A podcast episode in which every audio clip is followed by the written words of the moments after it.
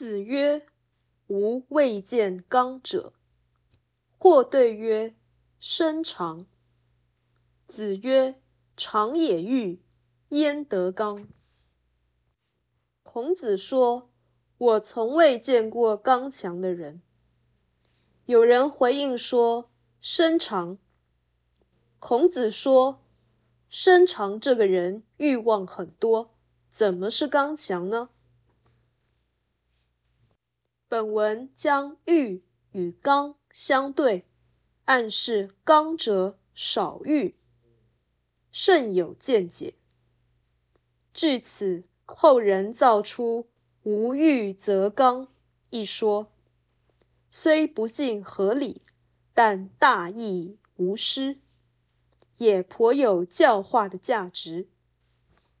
原来人有本来的缺陷，不可能没有欲望，但是人又有理性、良心，不应该。或不可能随心所欲，而必须或可能以理抒情，达到有欲而刚的修养。如果人完全没有欲望，那么刚柔的问题也将因此消失。有情有理，或合情合理，胜于有理无情。所以禁欲不如节欲。欲与刚有紧张关系，但不是矛盾关系。这两者都是力量，如何调和以确定主从关系，才是问题所在。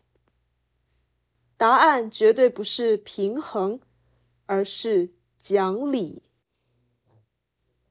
人既然有情，而以情成理，也是可贵的。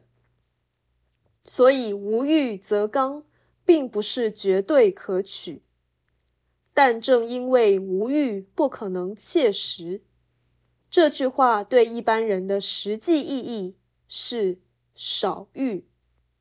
所以无欲则刚这句话仍然值得推广。